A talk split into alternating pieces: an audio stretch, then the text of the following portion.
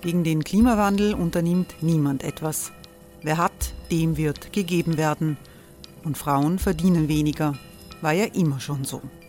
Man ärgert sich und macht weiter. Was aber, wenn nicht? Wir haben eine Idee.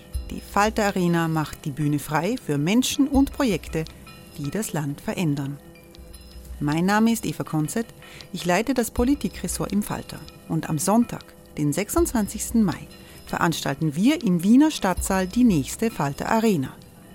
Mit dabei unter anderem der ehemalige Politiker und Neosänger Matthias Strolz, Theresa Imre von Markter, Sonja Jöchtel von Love Politics oder Kari Ochsner von Ochsner Wärmepumpen. Machen statt jammern. Wir schauen uns an, wie das funktionieren kann. Kommen auch Sie vorbei. Alle Informationen und Tickets finden Sie unter falter.at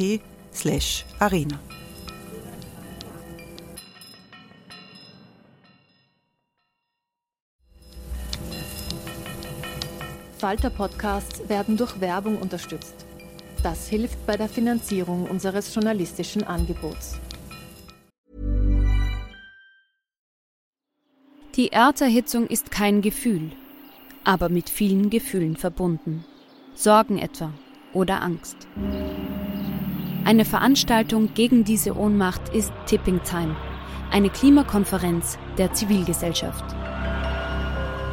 Von 9.5. bis 11.5. findet Tipping Time in Kooperation von Globe Art, Solektiv und Tangente St. Pölten statt und lädt ein zu Diskurs, Diskussionen und Workshops mit namhaften Vortragenden wie Nikolai Schulz und Friederike Otto. Weitere Informationen finden Sie auf www.tangentesanktpölten.at.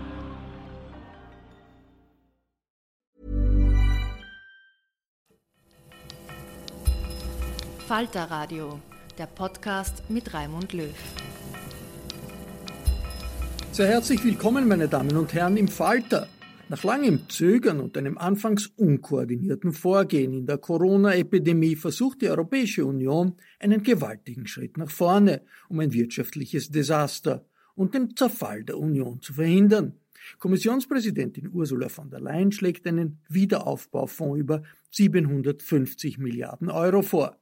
Deutschlands Kanzlerin Angela Merkel und Frankreichs Präsident Emmanuel Macron hatten zuvor grünes Licht für die Aufnahme von Schulden über 500 Milliarden durch die Europäische Kommission gegeben. Eine Gegenposition vertritt Österreichs Kanzler Sebastian Kurz, gemeinsam mit den Regierungschefs der Niederlande, Schwedens und Dänemarks. Diese geizigen vier wollen nur Kredite vergeben, die zurückgezahlt werden müssen und nicht Zuwendungen aus einem vergrößerten EU-Budget. Die niederländische EU-Abgeordnete Sophie Intfeld berichtet von der Anti-EU-Stimmung in ihrem Land. Die progressive Partei D66, der sie angehört, ist Teil der Regierungskoalition in Den Haag und tut sich mit dem Kurs des Regierungschefs Rütte so schwer wie die Grünen in Wien mit Kurz.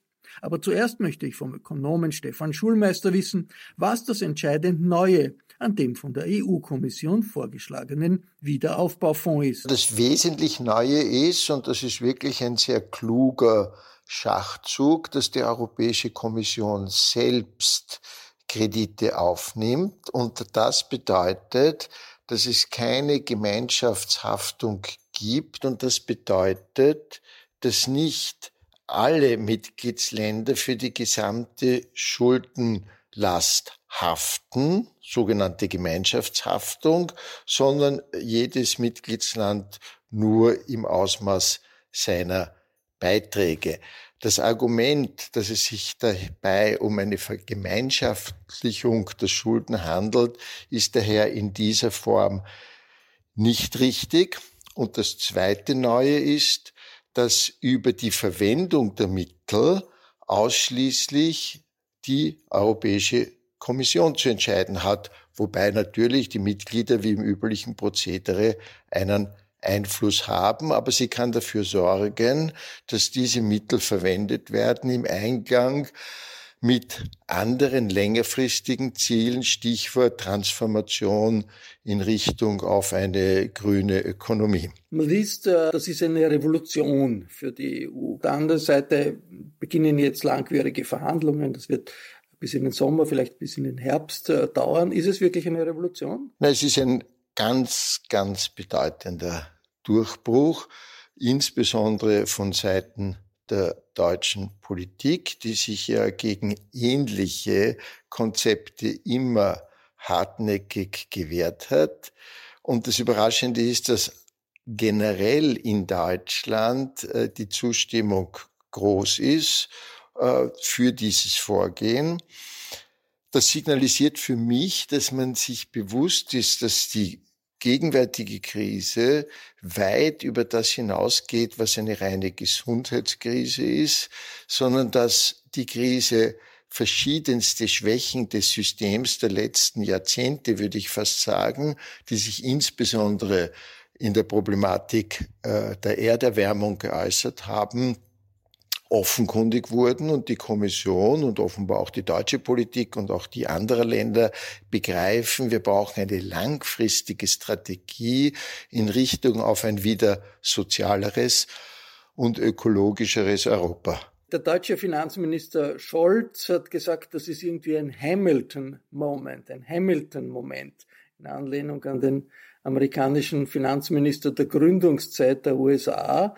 Ähm, das war in, unter Hamilton Anfang des, des 19. Jahrhunderts natürlich ein Schritt zur politischen Vereinigung der verschiedenen amerikanischen Bundesstaaten, die noch ziemlich weit auseinandergegangen sind. Ist da wirklich eine Poli die Dynamik in Richtung politischer Vereinigung in Europa jetzt, trotz der vielen nationalistischen Tendenzen? Ich würde vorsichtig sein. Ich würde sagen, es besteht die Chance, dass es in die Richtung geht. Ob die dann wirklich genützt wird, das hängt sehr davon ab, wie sich erstens die ökonomische Krise weiterentwickelt. Die wird hartnäckig sein in meiner Einschätzung. Das heißt, wir werden nicht 2021 bereits einen sehr markanten Wirtschaftsaufschwung erleben. Und äh, Chance bedeutet aber eben auch, dass man äh, die Wirtschaftspolitik eben nicht nur so kurzfristig orientiert, wie es in den letzten 30 Jahren in Europa üblich wurde, sondern dass man sich längerfristige Ziele setzt. Das hat ja die Kommissionspräsidentin von der Leyen bereits vor Ausbruch der Corona-Krise mit ihrem Konzept des Green Deal klar signalisiert. Und wenn es gelänge, diese doch extrem breite Zustimmung der Bürgerinnen und Bürger in Europa für Bekämpfung des Klimawandels, für generell mehr Umweltschutz, umzusetzen in äh, politische Handlungen, dann sehe ich tatsächlich eine Chance, äh, dass man aus der Krise ein gestärktes äh, Europa macht und die Kräfte der Desintegration, also die Zentrifugalkräfte innerhalb der Europäischen Union, getragen von nationalistischen Populisten, äh, zumindest eindämmen kann. Auf der anderen Seite steht die Gruppe der sogenannten sparsamen Vier, Österreich, Dänemark, Schweden, die Niederlande, die nicht wollen, dass Zuschüsse an die EU-Staaten aus diesem Fonds gezahlt werden, sondern die für Loans for Loans, wie es in dem Papier der, der vier heißt, äh, laufen soll. Das heißt, dass nur Kredite vergeben werden. Was ist die Logik hinter dieser Position, die ökonomische Logik? Die ökonomische Logik ist sozusagen das alte Spardenken, das eben davon ausgeht, ganz simpel gesprochen, der Schuldner ist Schuld und dass äh, Defizite und Schulden prinzipiell äh, zu vermeiden sind. Und diese Haltung ist ökonomisch gesprochen ein katastrophaler Unsinn, weil sie nicht berücksichtigt die spezifische Eigenschaft von sogenannten öffentlichen Gütern alles, was die neoliberalen Theorien an Aussagen getroffen haben, beziehen sich nämlich nur auf private Güter, wo die sogenannten Marktgesetze gelten. Ein öffentliches Gut ist aber ganz etwas anderes, zum Beispiel gute Luft oder ein ordentliches Rechtssystem oder eine funktionierende Demokratie äh, oder ein lebbares Klima. Für alle diese Güter gilt, dass private Unternehmen sie prinzipiell nicht bereitstellen, weil sie damit keinen Gewinn machen können. Und es ist natürlich kein Zufall, dass wir in den letzten Jahrzehnten mit dem Vormarsch des neoliberalen Denkens gleichzeitig eine zunehmende Vernachlässigung der öffentlichen Güter beobachten, besonders eklatant natürlich im Bereich der Nichtbekämpfung des Klimawandels. Würde man langsam erkennen, dass äh, die Verbesserung der öffentlichen Güter eine fundamentale Aufgabe eben nicht nur der Nationalstaaten ist, sondern eben auch des gemeinschaftlichen Gemeinwesens Europäische Union, dann ergibt sich daraus die Notwendigkeit und die Sinnhaftigkeit, auch mit Schulden äh, eine Verbesserung äh, der Infrastruktur und des sozusagen Gemeinwohlkapitalstocks äh, anzustreben. Kleines Beispiel historisch. Äh, würde man nach äh, schweren Krisen oder Katastrophen wie etwa dem Zweiten Weltkrieg gesagt haben, erst müssen wir sparen und dann können wir den Wiederaufbau anfangen, dann weiß ich nicht, wo wir heute noch säßen würden. Äh, es ist diese Haltung, nicht vorzufinanzieren für künftige Investitionen durch Kredit eine absolut ökonomisch unsinnige Haltung, aber sie ist bei öffentlichen Gütern geradezu grob fahrlässig, siehe Klimawandel. Es wird jetzt Verhandlungen geben. Es muss dieses Paket ja einstimmig äh, beschlossen werden, auch im österreichischen Nationalrat jetzt eine Abstimmung geben müssen. Da wird man sehen, wie sich wer durchsetzt. Die sogenannten sparsamen vier sind nicht riesige Schwergewichte, aber sie müssen doch, es muss auf sie zugegangen werden. Wohin äh, würde das führen, wenn sich äh, die, diese Idee Loans for Loans, also nur Kreditfinanzierung, wenn sich die stärker durchsetzt, als das ähm, von der Leyen oder auch Merkel und Macron sich vorstellen? Das würde sicherlich die Unzufriedenen in Europa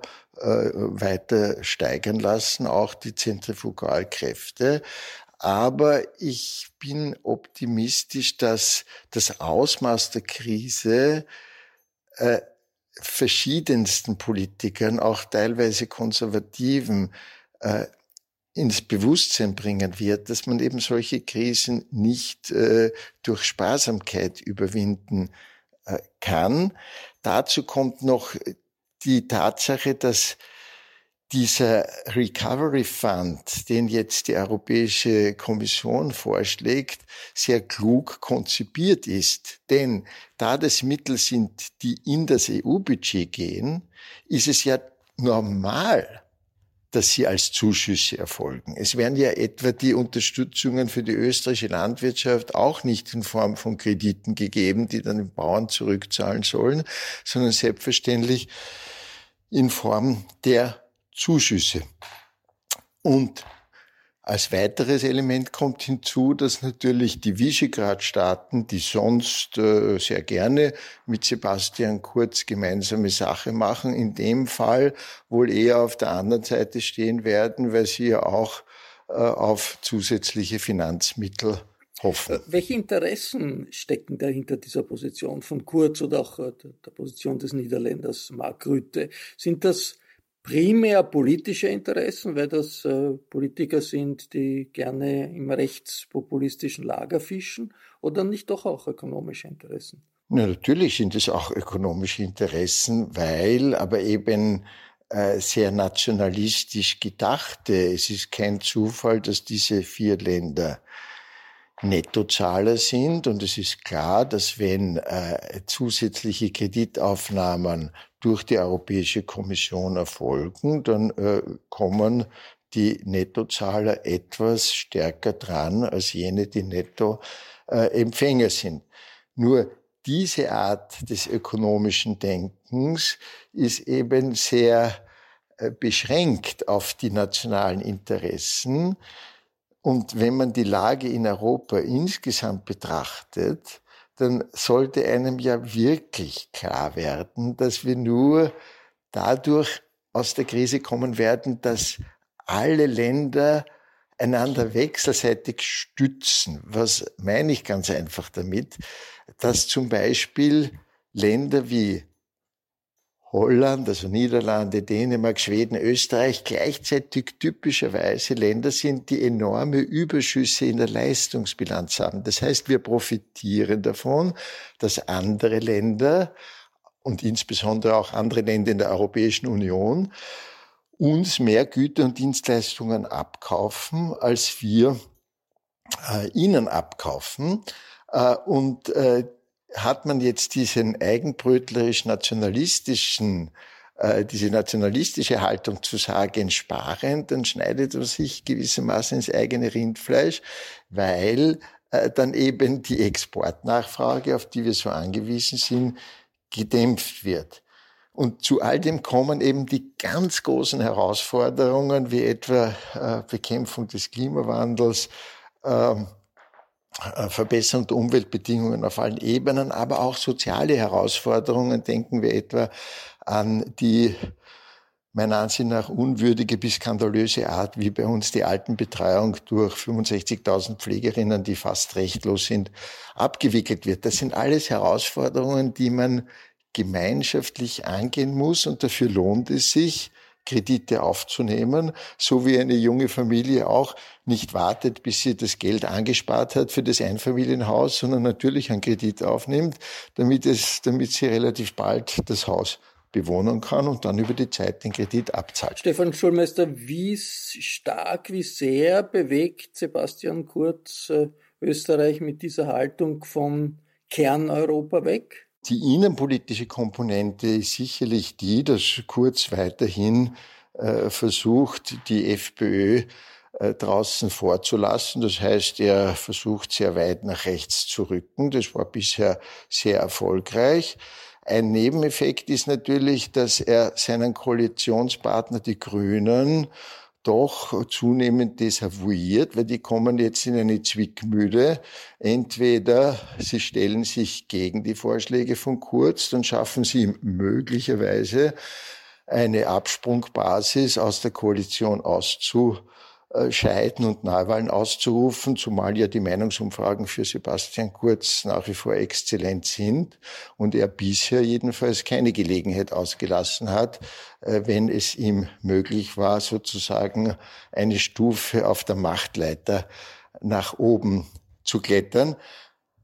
Und natürlich wissen wir, in Österreich haben wir Medien wie die Kronenzeitung wie Österreich, die sozusagen äh, im Grunde Parteiblätter der Türkisen geworden sind und äh, diese, äh, diese Sparideologie ja seit langem auch vertreten.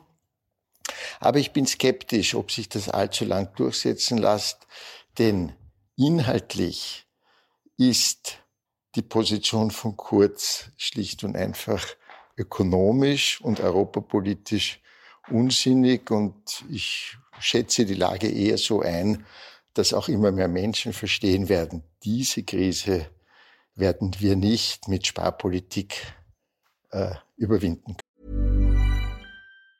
Hey, it's Danny Pellegrino from Everything Iconic.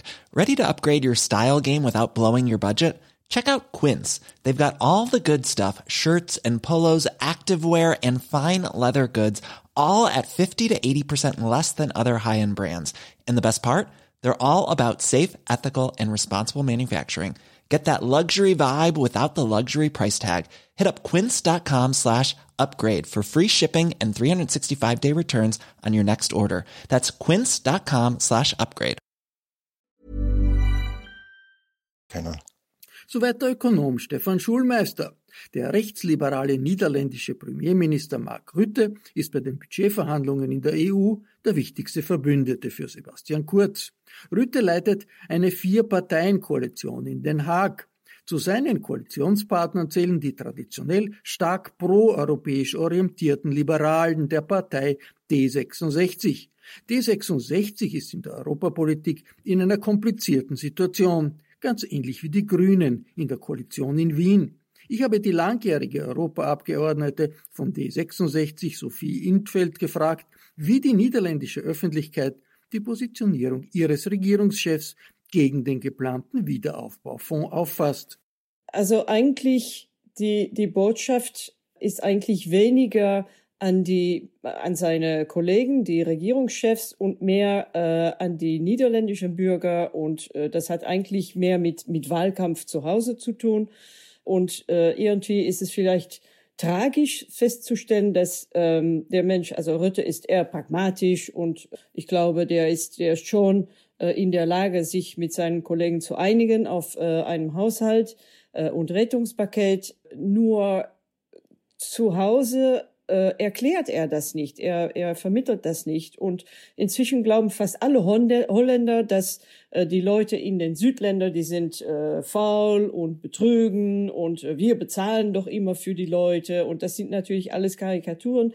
Und er äußert sich da nicht. Und er, er lässt einfach diese, diese äh, Vorurteile und Karikaturen und manchmal auch Lügen, lässt er einfach ja, so im, im Raum stehen.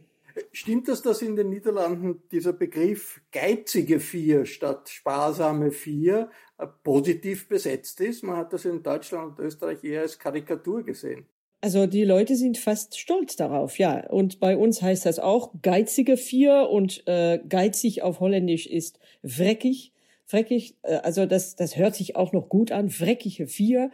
Äh, so ja auf Englisch, Frugal Four. Äh, und die Leute, die sind fast stolz darauf und ähm, äh, also die Stimmung ist so etwa, äh, ja, wir werden es äh, denn mal zeigen, ne? wie, wie, wie hart wir sind und wie wir durchhalten. Und äh, so wie, wie ich vorher sagte, ich glaube, unser äh, Ministerpräsident, er selbst ist schon offen äh, zu, zu Kompromisse, aber er vermittelt es nicht zu Hause. Er, er lässt einfach diese negative Stimmung bestehen. Und ich fürchte, dass inzwischen sind wir weil er war auch immer sehr befreundet mit äh, Cameron, David Cameron. Und ich glaube, der macht vielleicht den gleichen Fehler, weil Cameron hat sich nie positiv zu Europa geäußert und er hat dann gemeint, äh, äh mit, äh, mit einem, einem äh, Referendum äh, kriegt er dann Unterstützung und so kann er die Euroskeptiker oder Anti-EU-Stimmen kann er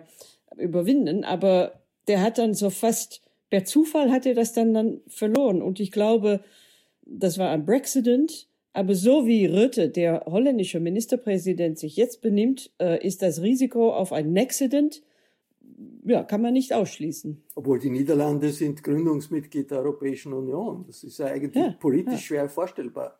Äh, ja, aber das war in äh, äh, in England war das natürlich auch so. Man kann es sich fast nicht vorstellen. Es gibt, es hat in den letzten, was weiß ich, zehn Jahre äh, sind viele Sachen passiert, die man sich nicht vorstellen könnte. Man könnte sich nicht vorstellen, dass im Weißen Haus in den Vereinigten Staaten äh, ein Präsident sitzt, der äh, äh, der der der Gewalt predigt eigentlich, der die Leute aufhetzt gegen die Behörden. Also das konnte man sich auch nicht vorstellen. Und wenn man sich nicht äußert zu Europa, wenn man nicht so wie die Frau Merkel sehr mutig getan hat, Stellung nimmt, dann verliert man die Debatte. Und also noch sind wir nicht verloren, äh, so pessimistisch bin ich nicht, aber in den Niederlanden ist die Stimmung im Moment sehr, sehr negativ. In den Umfragen äh, steht Mark Rütte gut da, trotz dieser ja, ja. Abkehr von der traditionellen Haltung äh, der Niederlande als ein Land, das im Kernbereich der EU tätig sein muss. Ja, aber man sieht doch, man sieht doch das gleiche. Ja, er, er macht sich damit populär und das ist auch das Problem. Aber wenn Politiker meinen, die sollen nur äh, die Poli Politik machen, die populär macht, äh, dann haben wir keine Zukunft.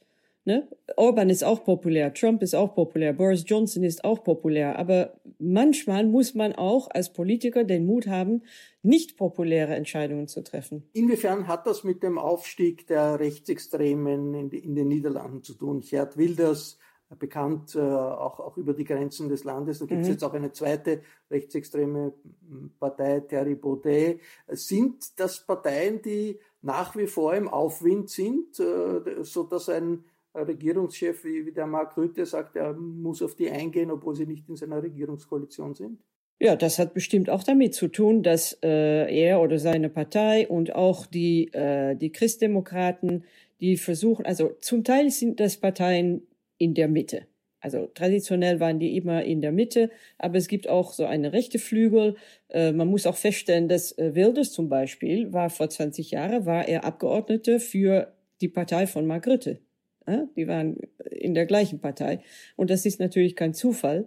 Äh, und tatsächlich diese, es gibt so Mitteparteien, die versuchen, so die extrem rechte Flügel äh, irgendwie zu bedienen. Das und die meinen und die sagen auch immer, ja, das machen wir, damit äh, extrem rechts nicht weiter wächst. Aber das Gegenteil passiert. Extrem rechts wird immer äh, salonfähiger, äh, äh, immer weiter auf und das ganze politische Spektrum zieht auch immer weiter nach rechts. Und man, man muss aber auch feststellen, dass die gemäßigten Kräften und die, die progressive Kräften, Leute, die an, an der Rechtsstaat und äh, bürgerliche Freiheiten glauben, haben einfach keine, keine äh, überzeugende, also kein, kein überzeugendes Gegenangebot. Was ist die Schwierigkeit zum Beispiel für Ihre Partei, die 66, die eher linksliberalen, Mark Rütte ist ein rechtsliberaler, ähm, was macht es Ihnen schwer, mit Ihrer Botschaft durchzukommen? Also linksliberal würde ich nicht sagen, eher progressiv.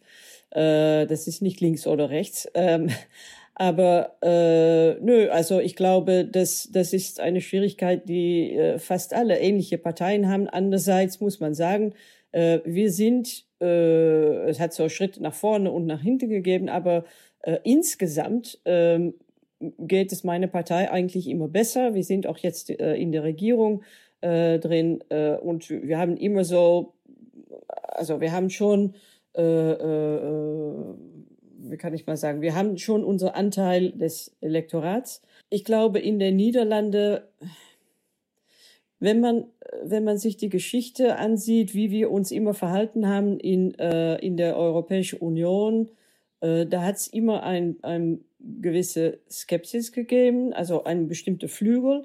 Ähm, aber wir sind jetzt doch in allen Ländern, nicht nur in Europa, aber auch in den Vereinigten Staaten, dass es für progressive, also sagen wir mal gemäßigte Kräfte in der Mitte äh, des Parteienspektrums, dass es sehr, sehr schwierig ist. Äh, wir haben eine sehr klare Botschaft. Wir sind auch die einzige Partei inzwischen, äh, die so ausgesprochen pro-europäisch ist. Äh, das hat auch Widerklang. Ich sehe auch, dass Leute äh, auch von anderen Parteien kommen zu uns, gerade wegen dieser proeuropäische Botschaft. und also die jüngere Generation, die sind auch eher proeuropäisch. Also nicht alle. Es gibt auch welche, die sind eher weiter nach rechts, also mit Baudet zum Beispiel. Aber wir haben doch große Anziehungskraft auf junge Leute. Da geht es Ihnen so ähnlich in der Regierungskoalition wie den Grünen in der Regierungskoalition in Wien. Sie haben einen Regierungschef, der einen jetzt EU-skeptischen Kurs fährt, sind aber als proeuropäische Partei mit ihm in der Regierung. Wie kann man das tun? Regierungspartei sein und gleichzeitig halbe Oppositionspolitik äh, machen. Das ist ein, ein sehr, sehr schwieriges Gleichgewicht und ich glaube, das hat doch damit zu tun, dass äh, auch, auch eine Partei wie äh, die Grünen zum Beispiel sind sehr prinzipiell und wenn man äh, in der Regierung ist, dann muss man manchmal auch äh, äh, und, und vor allem, wenn man in einer Koalition ist, und wir sind in einer Koalition mit vier Parteien, also insgesamt vier Parteien in der Regierung, äh, ja, da muss man auch stehen zu äh, Regierungsentscheidungen, die äh, vielleicht nicht gemäß unserer äh, äh, Überzeugungen sind. Und das ist natürlich schwierig. Meine Partei macht das an sich sehr gut, aber wir haben nicht die, äh, wir sind manchmal ein bisschen zu, zu höflich und zu schüchtern und zu, ähm, wie kann ich mal sagen, wir, wir ziehen immer auf Inhalte und vielleicht ein bisschen weniger auf äh, auf Kommunikation und manchmal muss man auch ein bisschen nicht, also nicht populistisch sein, aber auch mal ja, ein bisschen lauter. Und ja, das ist nicht so unsere Natur, nicht? Denken sich manche bei den Grünen auch in, in Österreich, dass sie vielleicht ein bisschen manchmal zu wenig laut sind, weil sie das erste Mal in einer Regierung sind, in einer Bundesregierung sind, was natürlich eine neue politische Realität ist. Wie sieht man denn in den Niederlanden Sebastian Kurz und, und diese türkis-grüne Regierung in, in Wien. Wenn man den Leuten fragen würde auf der Straße, äh, was, was jetzt unsere, also die holländische Lage ist äh, in dieser Haushaltsdiskussion, dann wissen die schon, dass wir zusammen mit drei anderen Ländern, dass wir eine harte Linie vertreten. Aber ich, ich glaube, die meisten Leute wissen nicht mal, welche die anderen drei Länder sind. Also Es ist eher so eine Idee und also Fakten, Tatsachen sind weniger wichtig. Sebastian Kurz ist ja in Deutschland äh, oft lange Zeit sehr positiv äh, wahrgenommen worden als eine Stimme, die eine konservative Stimme, die sich absetzt von Angela Merkel. Ähm, jetzt ist das anders. In dieser Phase der Auseinandersetzung um den Wiederaufbaufonds ist sehr, sehr hart kritisiert worden, die Position des Sebastian Kurz. Äh, spielt, das, spielt er als eine mögliche Alternative zum Merkel-Macron-Kurs eine Rolle in, in, den, in der niederländischen Politik? Die Bevölkerung ist, glaube ich, also hat keine Ahnung. Äh, für Rütte, ich weiß es nicht. Ich bin, ich bin auch noch nicht überzeugt. Also äh, Kurz hat da die, die Tür ähm, offen gelassen. Ähm, also er versucht gleichzeitig äh, seine Wähler zu bedienen und auch die Tür zu Merkel offen zu halten und also meine Einschätzung ist, dass Rütte und Kurz sind sehr äh, äh, intelligente Politiker und die werden sich dann schließlich auch äh, verständigen. Da bin ich überzeugt. Ähm, Dänemark und Schweden sind vielleicht weniger wichtig, weil die nicht äh, die gemeinsame Währung haben. Die sind nicht in der Eurozone. Und ich sehe schon, dass es andere, größere Schwierigkeiten geben wird. Zum Beispiel Orban. Äh, der hat heute schon äh, gesagt, ja, diese, diese äh, dieses Rettungspaket, das ist eigentlich ein Plan von Soros und äh, wir werden äh, äh, Sklaven des äh, EU-Haushaltes und so weiter und so weiter. Und also der wird, schließlich wird er natürlich auch dem Haushalt zustimmen, aber der versucht jetzt den Preis äh, hochzutreiben äh, für sich ähm, und ich glaube, das ist wahrscheinlich ein, äh, eine größere Herausforderung für die EU als äh, die vier äh, geizige Länder. Wie groß ist Ihrer Meinung nach die Chance, dass dieser Wiederaufbauplan, der doch riesige Dimensionen umfasst, 750 Milliarden und da kommen ein paar andere Fonds noch dazu, dass das ein großer Sprung in Richtung vereintes Europa wird, trotz der nationalistischen Stimmungen, die es in vielen Ländern gibt? Es könnte ein großer Schritt sein. Aber ob es das wird, das, also das kann kein Mensch sagen. Das, äh, also das habe ich schon in meinen inzwischen 26 Jahre in der EU habe ich das schon gelernt. Man kann, man weiß nicht, wie die Zukunft aussieht. Ist, es, die Erwartungen sind nie richtig. Da passiert immer wieder etwas, was unsere Pläne ändert. Aber äh, ich glaube, was, was schon eine Tatsache ist, ähm, wir, wir, wir stehen jetzt tatsächlich für die Wahl zwischen die Vereinigten Staaten Europas oder die gespaltenen Staaten Europas. Also dazwischen gibt es eigentlich wenig und das heißt nicht, dass es ein Superstaat wird. Das, also wenn wir, wenn wir ein Superstaat wären, dann wären wir nicht so schwach.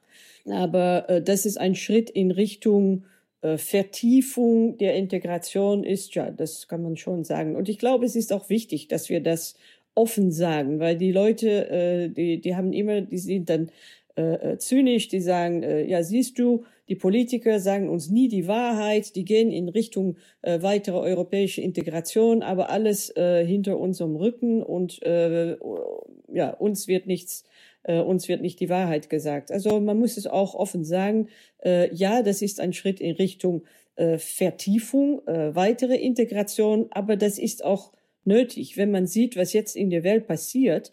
Also alle sind jetzt völlig obsessiv beschäftigt mit den Beziehungen zwischen, was weiß ich, Holländer und Italiener oder Österreicher und, äh, und Spanier, was weiß ich. Aber was wirklich wichtig ist, ist die Lage Europas in der Welt von heute, in einer Welt äh, mit Trump, mit China, mit Putin, mit Bolsonaro. Also da, da, da ist es doch völlig klar, dass wenn wir unsere, äh, äh, also unsere Lebensweise, unsere, die, die, die, äh, äh, die Qualität unseres Lebens, unserer Gesellschaft behalten wollen, dass wir das gemeinsam, nur gemeinsam erreichen können als Europa mit einer Stimme.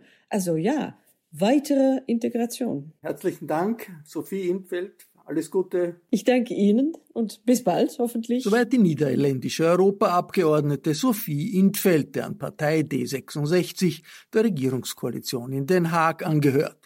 Ich verabschiede mich von allen, die uns auf UKW hören, im Freirad Tirol und auf Radio Agora in Kärnten. Wenn Sie den Falter abonnieren, dann bekommen Sie jede Woche Meinungen zu Europa und Berichte aus Europa, oft mit Informationen, die es nirgendwo sonst zu lesen gibt. Ein Abonnement des Falter können Sie auch im Internet bestellen, über die Adresse abo.falter.at. Ursula Winterauer hat die Signation gestaltet, Anna Goldenberg betreut die Technik. Ich verabschiede mich bis zur nächsten Folge.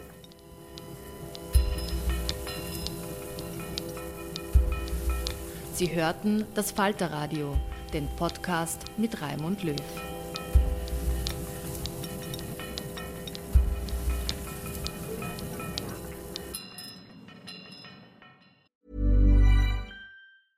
Hey, it's Paige DeSorbo from Giggly Squad. High quality fashion without the price tag. Say hello to Quince. I'm snagging high-end essentials like cozy cashmere sweaters, sleek leather jackets, fine jewelry, and so much more. With Quince being 50 to 80% less than similar brands. And they partner with factories that prioritize safe, ethical, and responsible manufacturing. I love that. Luxury quality within reach. Go to quince.com slash style to get free shipping and 365-day returns on your next order. quince.com slash style. Normally, being a little extra can be a bit much, but when it comes to healthcare, it pays to be extra. And United Healthcare makes it easy with Health Protector Guard fixed indemnity insurance plans. Underwritten by Golden Rule Insurance Company, they supplement your primary plan, helping you manage out of pocket costs without the usual requirements and restrictions like deductibles and enrollment periods. So when it comes to covering your medical bills, you can feel good about being a little extra. Visit uh1.com to find the Health Protector Guard plan for you.